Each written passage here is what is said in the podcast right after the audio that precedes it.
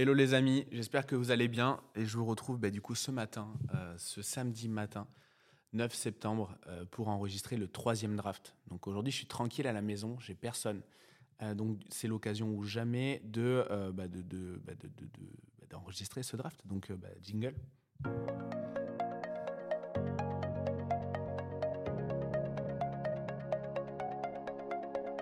Bonjour à tous et bienvenue dans le Draft. Draft, c'est le podcast où je vous raconte tout ce qui se passe dans ma tête. Les sujets entrepreneuriaux, les sujets de société, les réflexions ouvertes.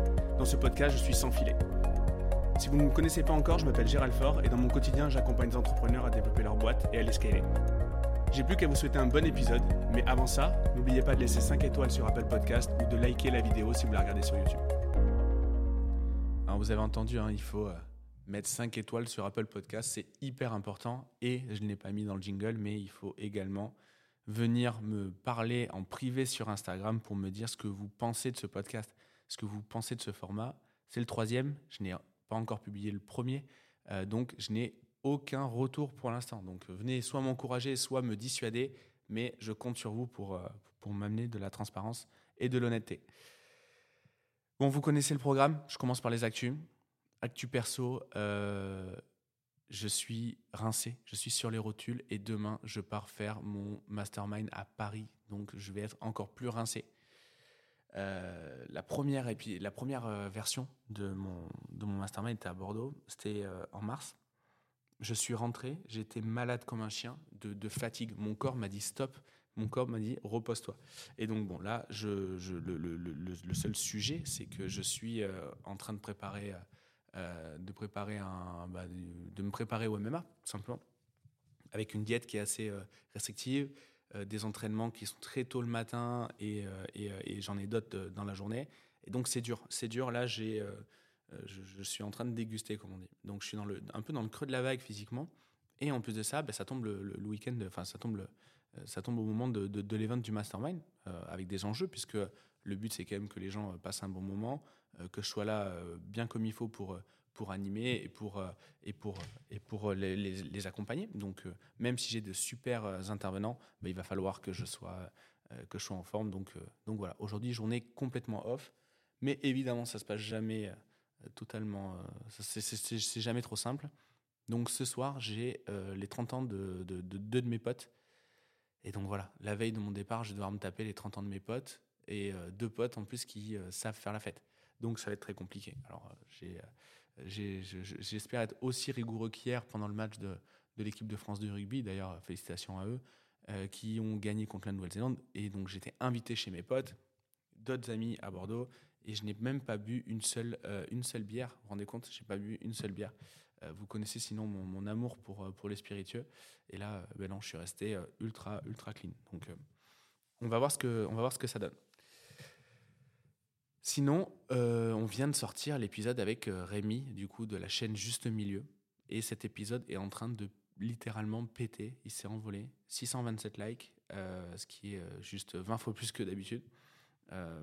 alors, les commentaires sont désactivés sur ma chaîne, puisque je voilà, on n'avait pas la bonne logistique pour les gérer, etc., avec l'équipe. Donc, j'ai désactivé les commentaires, donc je ne sais pas vraiment vous donner la teneur des, des, feedbacks. Mais en tout cas, en nombre de vues et en nombre de, de commentaires, c'est juste. en nombre de likes, pardon, c'est juste dingue. Alors, qu'est-ce que, qu'est-ce que j'apprends de cette situation? Euh, Déjà, c'est euh, que les sujets clivants vous plaisent. vous avez kiffé, déjà vous m'avez envoyé plein de messages euh, à droite à gauche, autant sur LinkedIn que sur, que sur Insta, donc ça vous plaît. Est-ce que j'ai envie de m'orienter que là-dessus? Non. Mon boulot, c'est pas youtubeur, c'est de, de parler de business.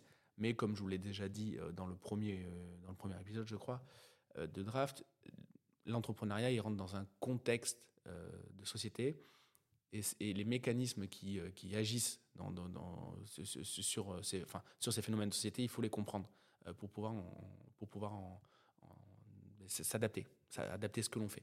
Et donc l'entrepreneuriat, oui, les, la société, oui, les phénomènes, les mécanismes de société, oui. Il va falloir, falloir osciller entre ces trois, ces, trois échelles, même si sensiblement on parle de la même chose. Donc, donc voilà, donc ça vous a plu, c'était clivant, je ne ferai pas que des choses clivantes. Euh, enfin, c'était clivant. Au final, je connais personne qui est contre. Euh, enfin, j'ai jamais eu l'occasion de discuter, hélas, j'ai envie de dire, euh, j'ai jamais eu l'occasion de discuter avec quelqu'un qui est contre les vérités, enfin, ou nos vérités que l'on donne dans, dans cet épisode, qui concerne, pour ceux qui ne l'ont pas encore vu, le wokisme et le marketing. Donc, donc voilà. J'ai reçu en tout cas de, très bons retours et même de personnes dont je n'imaginais pas du tout bah, les, opinions. Donc c'est plutôt très cool. Voilà. J'ai un petit chat dans la gorge, je coupe mon son pour pas vous éclater les oreilles et je reviens dans, une seconde. Et voilà, c'est fait. Alors d'ailleurs, euh, Natacha, qui produit le podcast, m'a dit est-ce qu'au montage, on coupe les blancs? J'ai dit non, ça fait partie du jeu. C'est ça, euh, ça le game euh, du, ça le game du draft, c'est que ça soit, ça soit un petit peu caca. Voilà. Au niveau des actus, mais pas grand chose, hein, parce que sinon, parce que depuis, depuis, depuis les deux premiers épisodes, ben, il s'est passé très peu de temps pour moi, euh, parce que vous avez en différé, mais moi je les enregistre un peu au, fur et à mesure, enfin très rapidement. Et donc, euh, et donc, donc j'ai pas spécialement d'actu euh, croquante à vous, à vous donner. Donc je vous propose de passer directement au sujet, au sujet de fond. Aujourd'hui, je vais vous parler de délégation et de gestion de projet. Alors, euh, c'est un sujet qui est euh, très très souvent abordé dans le mastermind et, euh, et très souvent on entend ouais j'ai un prestataire qui est nul, j'ai j'ai une équipe qui comprend rien, j'ai une équipe qui est pas mobilisée, j'ai une équipe qui ne s'implique pas, j'ai pas les résultats que j'attends, ça va mieux quand je le fais moi-même, etc., etc.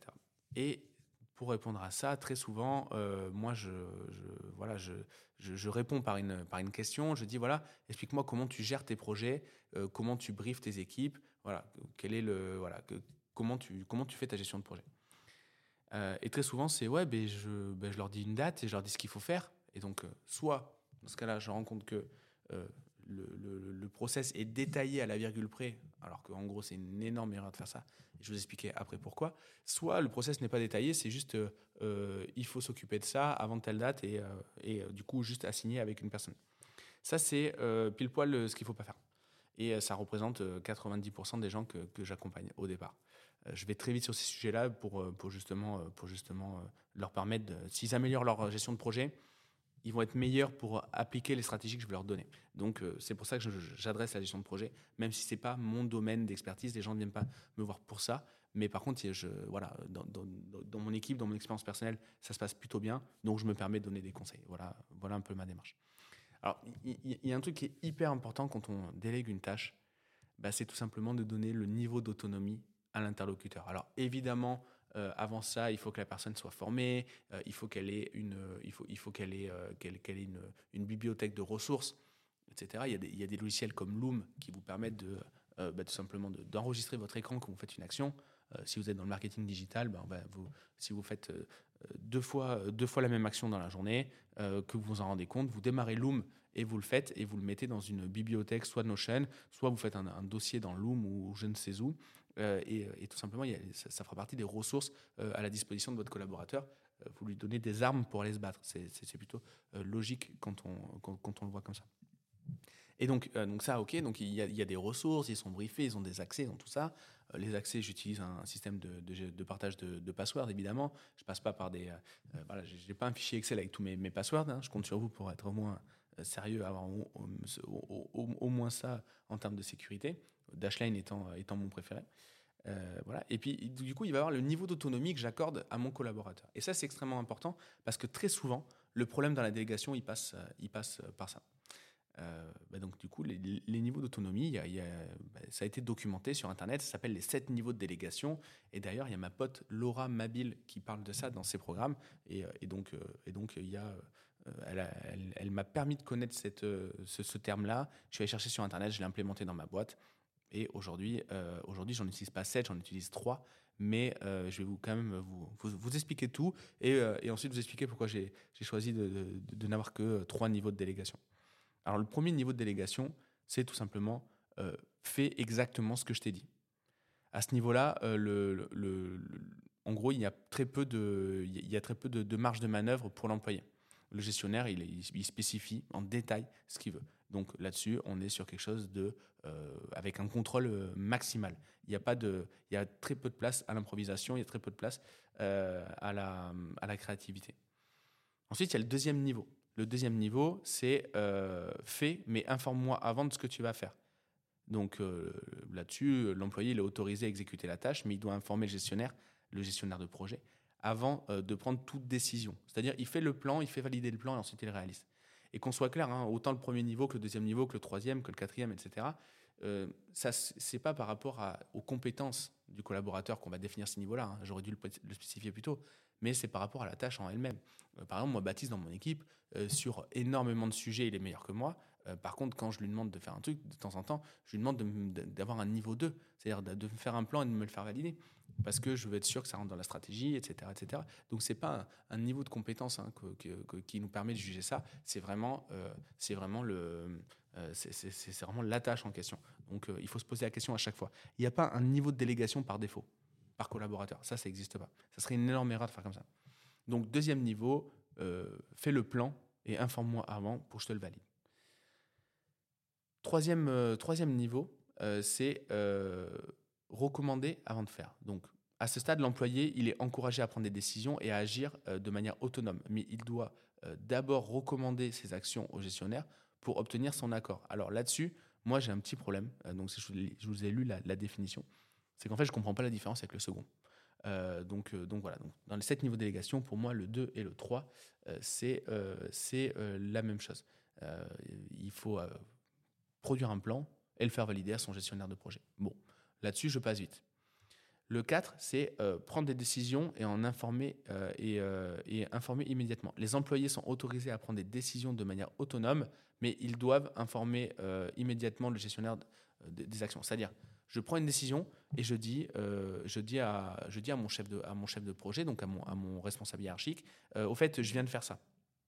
Et donc, on lui explique, on build in public, hein, toujours pareil, le même terme, on build in public, en fait, la façon dont on gère, dont on gère un événement. Ça, c'est euh, absolument génial. Ça permet d'avoir une communication interne qui est bonne. Parce que très souvent, euh, ça, c'est le deuxième, euh, le deuxième quoi que je remarque très souvent parmi mes clients, c'est qu'ils ont un problème de communication interne.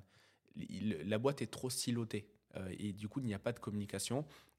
Voilà, et très souvent là-dessus, j'aime bien leur dire, le 11 septembre, d'ailleurs c'est dans deux jours, le 11 septembre quand il y a eu les attentats à New York, si la CIA, le FBI et, la sécurité aéroportuaire euh, avait communiqué comme il faut, euh, il n'y aurait euh, très certainement pas eu de deuxième avion dans les tours. Donc, donc voilà, je, quand vous prenez un exemple, même si c'est un, exemple dramatique, il faut toujours, voilà, il faut, toujours donner du contexte. Donc, donc voilà. Sixième niveau de délégation, c'est c'est prendre des décisions, puis informer à la demande. L'employé a la liberté de prendre les décisions et d'agir de manière autonome, et le gestionnaire peut demander des informations à tout moment si nécessaire. J'ai envie de dire, oui, d'accord, mais c'est un petit peu le, c'est un petit peu l'objet même d'une boîte. C'est le gestionnaire peut demander des comptes à ses collaborateurs un peu quand il veut. Donc, vous voyez, vous avez, vous commencez déjà à comprendre les, les, niveaux de délégation que j'ai exclus, notamment, notamment celui-ci. Septième niveau de délégation, prendre, prendre une décision complète. À ce niveau, euh, l'employé est en pleine euh, autorité pour prendre les décisions et gérer euh, la tâche sans avoir besoin de consulter le gestionnaire. Le gestionnaire intervient uniquement en cas d'exception ou de besoin de révision euh, stratégique. Bon, ça on l'a compris, c'est en gros, il se débrouille et le gestionnaire, si jamais il doit rajouter des éléments, il intervient. Alors là-dessus, moi, j'en ai sélectionné trois et c'est les trois que j'ai implémentés dans ma boîte. Le, premier, ben, c'est le, niveau 1 d'ailleurs, c'est fait exactement ce que je t'ai dit c'est en gros ne prend pas de décision. Euh, le gestionnaire, euh, il va prendre, euh, il va faire le plan. Il lui dit OK, voilà le plan. Tu seras le, je suis l'architecte, tu es le maçon, réalise mon plan et ne, ne prends pas de responsabilité, ne prend pas de, voilà, ne sois pas créatif. Ensuite, il y a le niveau 4, c'est prendre des décisions, en informer immédiatement. Donc c'est clairement, je, je construis mon truc et j'en informe l'équipe au fur et à mesure. Ce qui est génial, c'est les Slack, les trucs comme ça au fur et à mesure, ou les, les, gestionnaires asynchrones de projets type euh, Notion ou Slack, euh, euh, Asana, pardon. Donc, donc voilà. Et le troisième, c'est prendre une décision complète. Voilà. C'est en gros, fais-le et débrouille-toi. je ne veux plus entendre parler. Donc, ça, moi, c'est ce que je vous recommande quand vous briefez vos collaborateurs, c'est de rajouter une case de rajouter une case dans votre outil de gestion de projet. Si c'est sur Notion, c'est extrêmement simple à faire. Vous lui mettez le niveau de délégation. Ça vous permettra, si vous lui mettez un niveau 4, c'est euh, euh, prends une décision et euh, informe-moi, d'être confiant sur, sur sa capacité à réaliser le plan à côté de ça, si vous êtes en niveau 7, vous dites voilà, ben, cette tâche, tu dois répondre au banquier, tu dois lui envoyer mon, agenda pour, pour prendre rendez-vous. Si admettons, je parle à un assistant, ben, là, là-dessus, vous clairement, euh, vous lui confiez la tâche, vous n'avez pas, besoin de, vous pas besoin de savoir que le banquier est en vacances jusqu'à vendredi. Donc, du coup, euh, euh, le mail sera envoyé, enfin, le, mail sera répondu que lundi. Vous en foutez. Vous, ce que vous voulez, c'est juste obtenir un rendez-vous. Donc, voilà, ces sept niveaux de délégation peuvent être ramenés à trois et notamment, voilà, fais exactement ce que je t'ai dit, prends une décision et communique en temps réel et prends une décision complète, c'est-à-dire va jusqu'au bout de, de, la démarche. Donc, premier paramètre à améliorer dans la gestion de projet, les niveaux de délégation.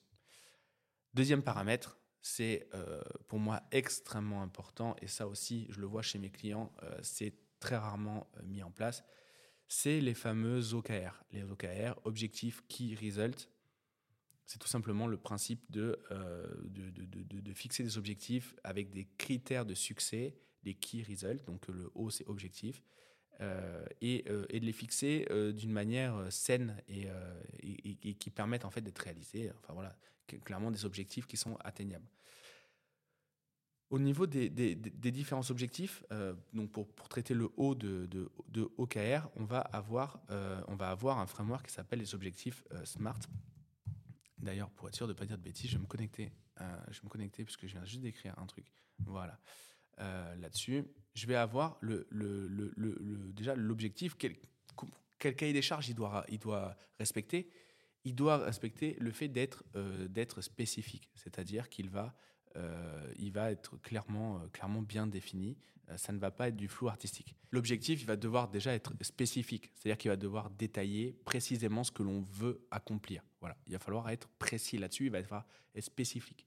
Ensuite, euh, il va falloir euh, qu'il soit mesurable. Donc le M de smart et donc, euh, donc mesurable, c'est quoi? Il doit permettre d'être mesuré. par exemple, c'est je dois être plus gentil avec les autres. C'est compliqué d'avoir cet objectif-là. Je dois être, je dois être, par contre, je, dois être, je, ne sais pas, j'ai un objectif de, de, faire, de faire 10 séances de sport par mois, ben ça c'est clairement mesurable. Voilà. Ensuite, il faut que ça soit atteignable, le A de SMART. Donc du coup, atteignable, c'est quoi? C'est qu'il doit tenir, euh, il, doit prendre en compte mes ressources personnelles, euh, mes ressources qui sont disponibles, les ressources qu'il y a autour de moi et qui sont activables. Donc le A, c'est atteignable. Ensuite, il doit être euh, relevant, c'est-à-dire pertinent. Et ça, c'est très souvent quelque chose qui manque. C'est qu'en gros, il doit être pertinent avec les aspirations de ma boîte, cet objectif-là. Donc, quand je définis un objectif, il faut qu'il soit aligné avec la vision, clairement. Et ensuite, il doit être le T, il doit être timé. Euh, et le fait d'être timé, ça va permettre de lui donner une échéance. Donc ça, c'est pour la partie euh, définition du haut de OKR. Et ensuite, ben, il, va y avoir, euh, il, va y avoir le, il va y avoir les KR. Et les KR, ça va être quoi? Ça va prendre en compte des paramètres, mais des paramètres endogènes. Ça va pas prendre en, en, compte des paramètres qui sont exogènes. Par exemple, si je veux avoir 1000 abonnés de plus sur Instagram, ça, c'est exogène. Je ne maîtrise pas euh, je ne maîtrise pas Instagram. C'est pas moi qui, fais l'algo, etc. Par contre, qu'est-ce que je vais maîtriser? Qu'est-ce qui est dans mon, champ d'action que je vais pouvoir mettre en place? Ben, Ça va être le fait de faire un post par jour, d'aller commenter, euh, d'aller commenter euh, X posts, d'aller faire X stories, d'aller faire des posts co avec des, auteurs, voilà, en allant partager du contenu d'autres personnes, etc. Et, et, donc ça, ça me permettre d'avoir de la visibilité. Euh, et, donc, euh, donc voilà, donc ça c'est clairement euh, mesurable. Est-ce que j'ai mis, est-ce que j'ai fait mes un poste par jour, oui ou non Ça c'est l'EKR. Et donc très souvent on confond l'objectif et son critère de succès. l'objectif, ça va pouvoir être d'augmenter ma visibilité sur Instagram. Quel sera le critère de succès? Le critère de succès, c'est d'avoir fait un post par jour, etc., etc. Donc c'est vraiment hyper, hyper, hyper important. Voilà. ce qu'il faut, c'est que bah, du coup les actions qui sont menées dans ma boîte soient clairement alignées avec les OKR. Si j'ai une action qui n'est pas dans les OKR, c'est-à-dire que je suis en train de littéralement pédaler à côté du vélo. Euh, c'est vraiment comme ça qu'il faut le voir. Est-ce que l'action que je suis en train de mener là maintenant répond à un OKR Si ça répond pas à un OKR, c'est que je suis complètement à contresens, que j'ai été atteint du syndrome de l'objet brillant ou autre chose et que je suis complètement défocus. Donc c'est vraiment hyper, euh, hyper important. Euh, ensuite, L'autre, l'autre, bah, l'autre grand domino au niveau de la gestion de projet, ça va être, une fois qu'on a fixé nos OKR, qu'on a fixé le niveau de délégation d'une tâche, donc la tâche, vous avez vu, hein, il y, a, son objectif, il y a son brief, il y a son, niveau d'autonomie, le niveau d'autonomie qu'on demande au collaborateur, il y a d'ailleurs le collaborateur qui est désigné, l'échéance, et ensuite le critère de succès. C'est vraiment ça qu'on veut comme, comme tâche. Ben, après, ce qu'il va falloir, c'est la priorisation puisqu'il y a des tâches qui vont être plus ou moins, euh, plus ou moins urgentes. Et euh, très souvent, quand on n'atteint pas ces OKR, bah, c'est qu'on a mal priorisé les tâches qu'il y avait à l'intérieur. Alors, comment on peut euh, scorer une tâche? Bah, Il y, a une méthode de priorisation qui s'appelle la méthode ICE, et je vais vous l'expliquer vais vous de suite. Alors déjà, le, le, donc ICE, ICE, qui correspond évidemment à trois, c'est un sigle, ça correspond à trois lettres. Et donc, je vais lister pour chacune de ces, pour chacune de ces, lettres euh, une note de 1 à 10 et c'est tout simplement euh, la somme de, la somme de, ces trois, euh, de ces trois notes qui va me donner le niveau de priorisation. Alors, le, premier paramètre à prendre en compte, c'est le, I, c'est l'impact.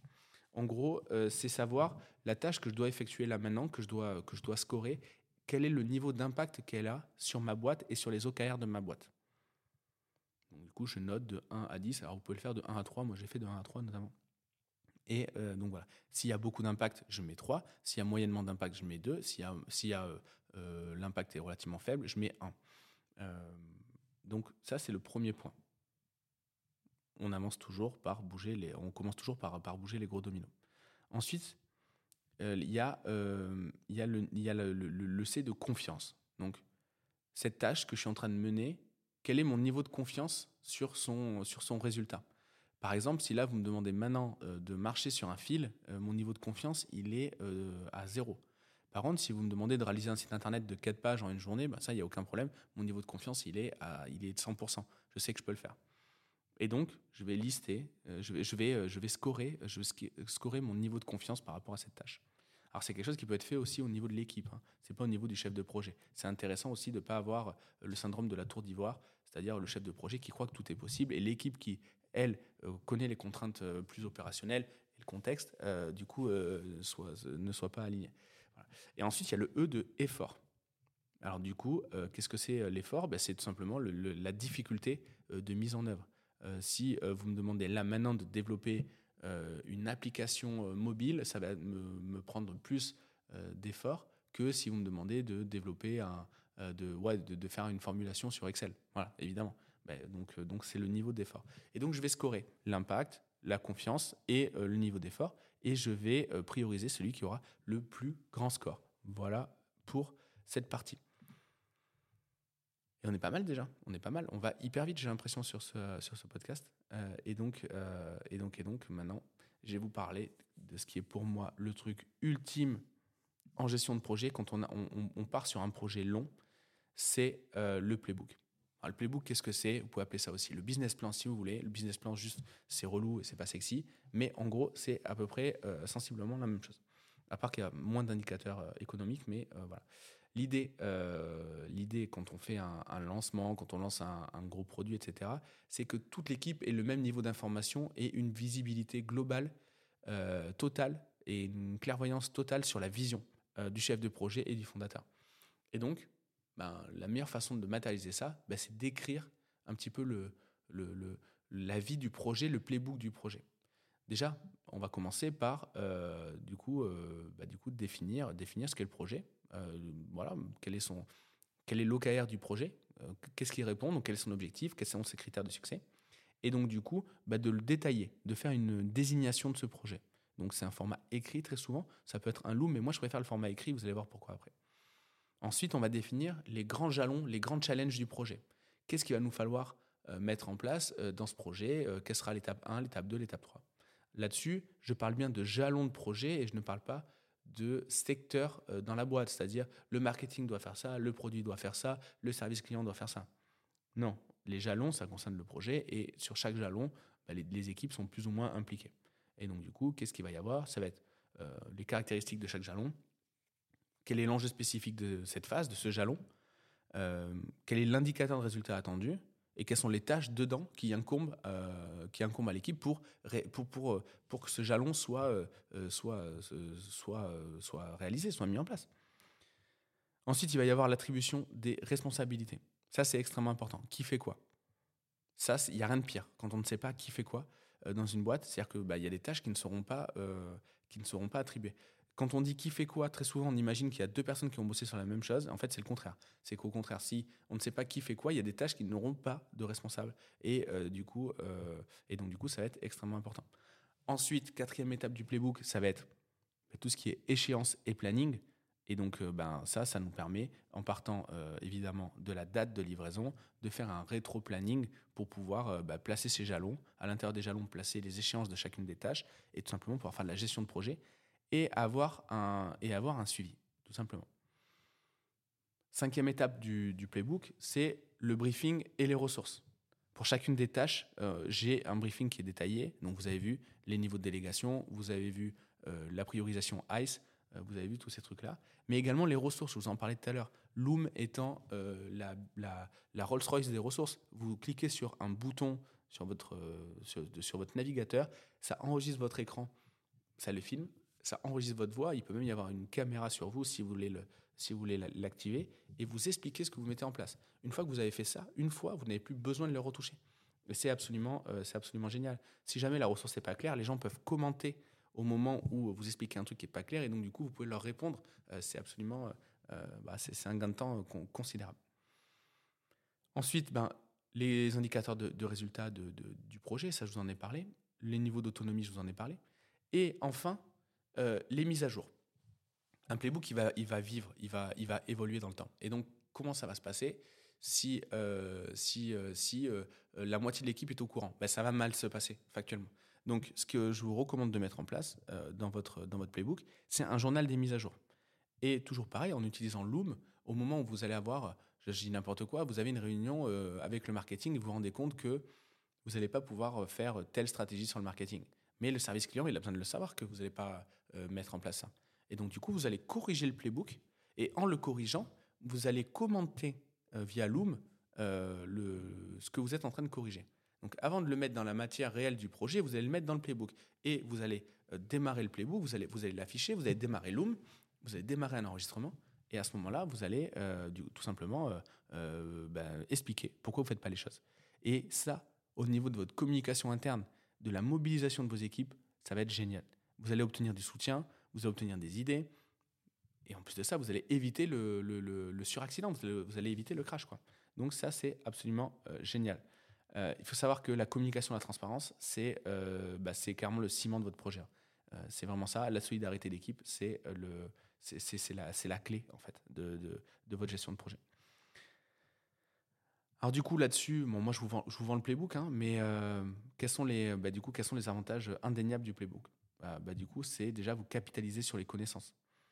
Bah, déjà, vous, le playbook va vous permettre de capitaliser sur les, de capitaliser sur les connaissances, pardon, euh, de l'expérience de tout le monde et il va, euh, il va euh, les rendre accessibles à toute l'équipe. Donc en fait, vous n'allez pas avoir une unité, une personne qui détient le savoir, mais toute l'équipe. Le savoir est partagé grâce au playbook. Également, ça va réduire la charge mentale du fondateur et du chef de projet. Et encore, je dis chef de projet pour, par, par, gentillesse, mais je vois trop souvent que dans, les boîtes des gens que j'accompagne, il n'y a pas de chef de projet. Le chef de projet, c'est le fondateur.